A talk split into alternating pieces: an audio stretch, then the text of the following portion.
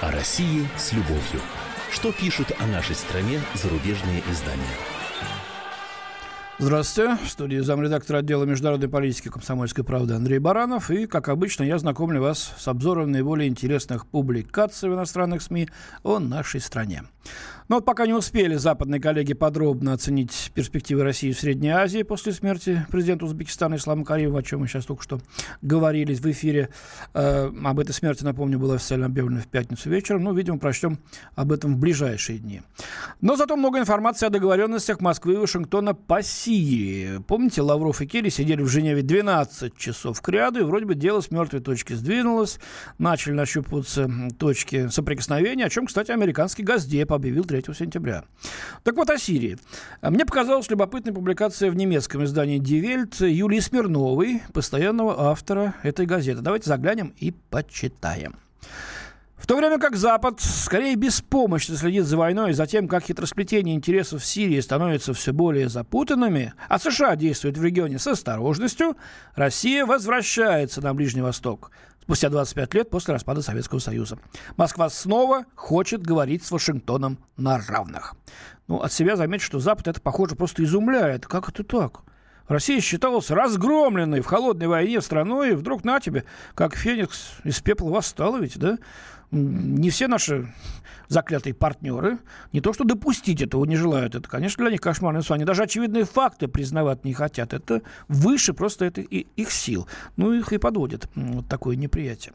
Между тем, пишет Смирнова, Путин тщательно выстраивает отношения с игроками в регионе и демонстрирует готовность договариваться со всеми и каждым.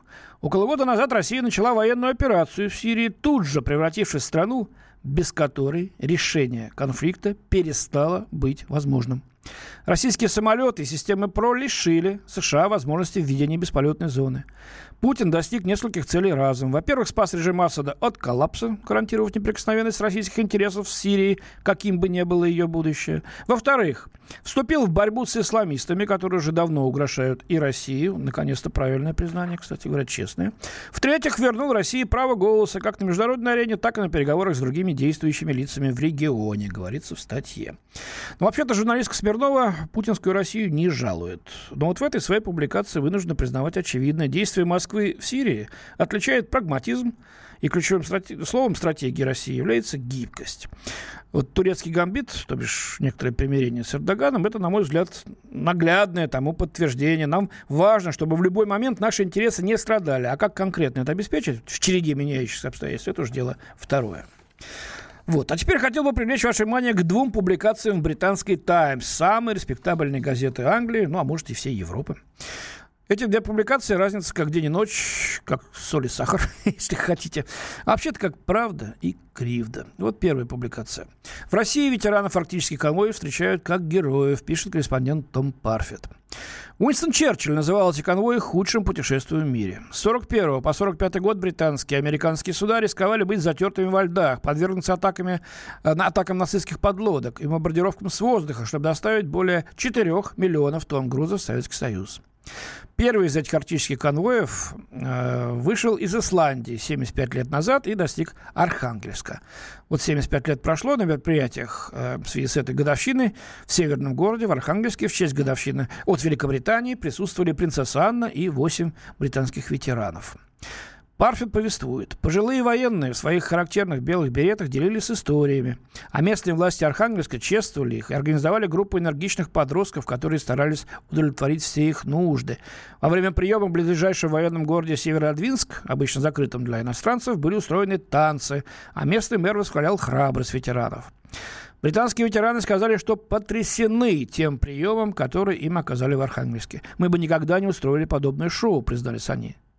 Неподалеку местные, одетые в форму союзников, демонстрировали технику и оружие, доставленные конвоями. И вот приводится мнение 37-летнего Павла, Павла Шугинова, или Шугинова, извините, не знаю как, одетого в британскую форму, кстати, который сказал, эти конвои – символ того, чего мы можем достичь, когда мы объединяемся. Отношения между Россией и Западом сейчас напряженные, но, может быть, еще есть шанс снова сотрудничать. Я надеюсь, говорит Павел, что не все мосты сожжены. Вот пример, на мой взгляд, честного репортажа. Все по делу, все правда. Тем более, что и принцесса Анна почтила присутствие мероприятия, не придерешься. А теперь другая публикация из той же «Таймс». Как говорится, почувствуйте разницу. Слабости Запада – туз в рукаве Путина, утверждает автор Эдвард Лукас. Начало статьи вообще ошеломляет. Столько критиков путинского режима умерли при загадочных обстоятельствах, что выглядящее, выглядящее. Самоубийство смерть Александра Щетинина, российского журналиста, жившего в украинской столице Киеве, прошла почти незамеченной. Украинская полиция, которая не славится своей следовательской смекалкой, не нашла никаких следов преступления. Говорят, что Чеситин, объявивший российского лидера своим личным врагом, был в депрессии. Он также жаловался на то, что живущих в эмиграции критиков Кремля доводит до отчаяния. Но тут мистер Лукс, по-моему, даже сведомых перещеголял, ибо в Киеве не нашли абсолютно никаких следов какой-то там причастности Москвы к этой смерти. Но для британцев это просто разрыв матрицы, крушение стереотипов, загиб его примитивного докомизма сознания, если хотите. Критиковал Кремль? Найден мертвым? Ну, это Путин виноват, а кто же еще? Дальше больше у него. Все в кучу или до кучи. Пережеванная в труху жвачка. Однако есть более явные признаки проблем, утверждает автор. И называет таковыми то, что Россия проводит крупнейшие за несколько десятков лет военные учения, ведет жестокую опосредованную войну в Сирии. Жестокую войну в Сирии ведет Россия, надо же.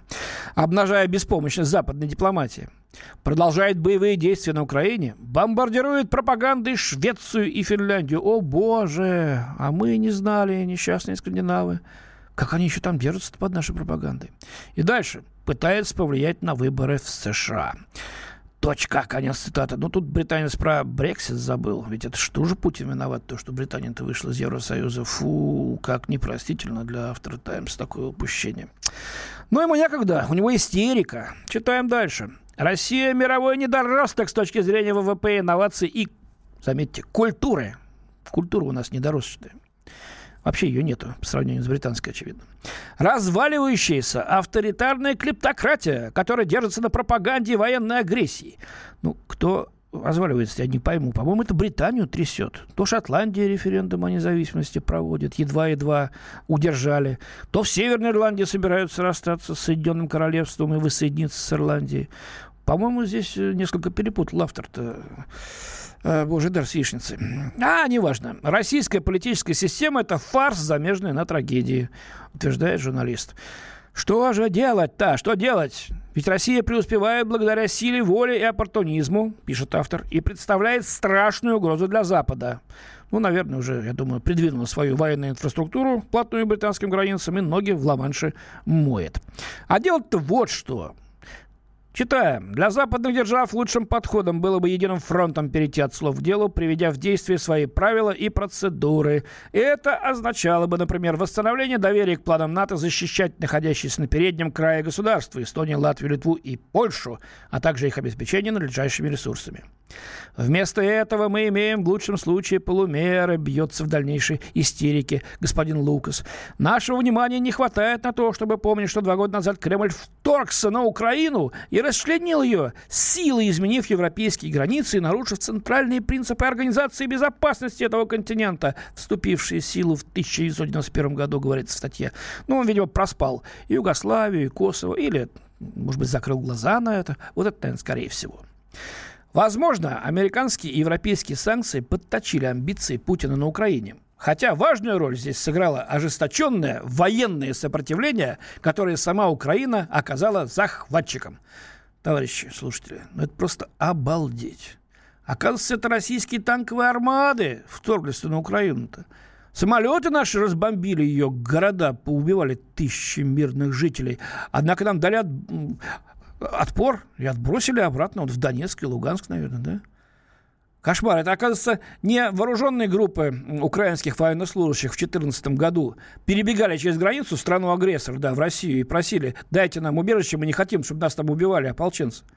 И им давали убежище. И потом окольными путями вместе с оружием отправляли бы туда, в Неньку. Боже мой, и это пишет в «Таймс» респектабельный журналист. И это все простите меня за неэфирное слово, хавает британская публика. Вот сами подумайте, что, что думает о России после таких публикаций обычный британец, не отягощенный особыми знаниями не только о России, а вообще о том, что происходит в мире. Ну вот, э, По мнению автора, линию обороны перед Путиным держит канцлер Германии Меркель, а в январе к ней может присоединиться Хиллари Клинтон. Если же президентом США станет Трамп, то он не будет противостоять Кремлю.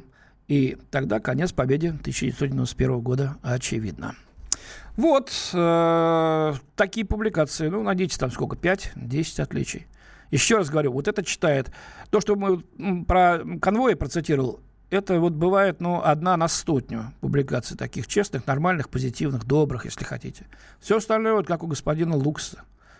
И что обыватель, то же самое по телевизору и в интернете, что обыватель из этого выносит, какие у него мозги прополощенные, и чем они пахнут. Фред Уэйер в Christian Science Monitor американском пишет о том, что российские дети пошли в школу. Я, кстати, сам 1 сентября ввел внука в первый класс, было очень торжественно, интересно. Собянин к нам приезжал в школу новенькую, там на улице Новаторов в Москве. Хотя большинство американских детей не считают этот день особенно праздничным. Я так честно скажу, наверное, старшеклассники наши тоже особо праздничным не считают. Скорее траурным. Вот. В России первый день занятий в школе традиционно очень большое дело, отмечает Фред Уэйер. Перед началом занятий каждая школа страны устраивает собственное уникальное празднество, в которое зачастую входят концерты, клоуны, акробатические танцевальные представления, даже театральные постановки. Так было с советских времен, хотя в те дни произносилось больше речей. Но не сказал бы. Тут тоже у нас выступали и директор, и представители общественности, и вот мэр Москвы выступил. Для 15 миллионов российских детей, идущих сегодня в школу, многое уже изменилось по сравнению с образованием, которое получили их родители. Однако, судя по напряженным спорам общественности, форма российской образовательной политики пока не определена. Идет жесткая дискуссия о том, как преподавать многострадальную российскую историю и как выполнять кремлевские требования наращивания патриотического воспитания, говорится в статье. Ну, причем есть кремлевские требования, господи. Что не наращивает патриотическое воспитание в США каждый день, начиная с поднятия флага и пения гимна, например. У нас того нет пока. Вот, опубликованные на прошлой неделе результаты опроса, пишет автор, показали, что почти половина российских родителей считают, что нынешняя система образования уступает советской. Э, советское образование сочетало в себе обучение академическим дисциплинам с воспитанием, пишет он латинскими буквами по-русски, которое приблизительно подразумевало строительство характера. Вот э, настоящая проблема для школ, делает вывод э, кто? Ну, конечно, не сам автор, он берет э, эксперта, а эксперт у нас обычно из высшей школы экономики. На этот раз от высшей школы экономики экспертом выступает Исаак Фрумин некий. Так вот, настоящая проблема для школ, говорит Фрумин автору, то, что часть родителей не хочет принять, что их детям предстоит жить в совершенно другой цивилизации. Они принуждают школы смотреть назад, а не вперед.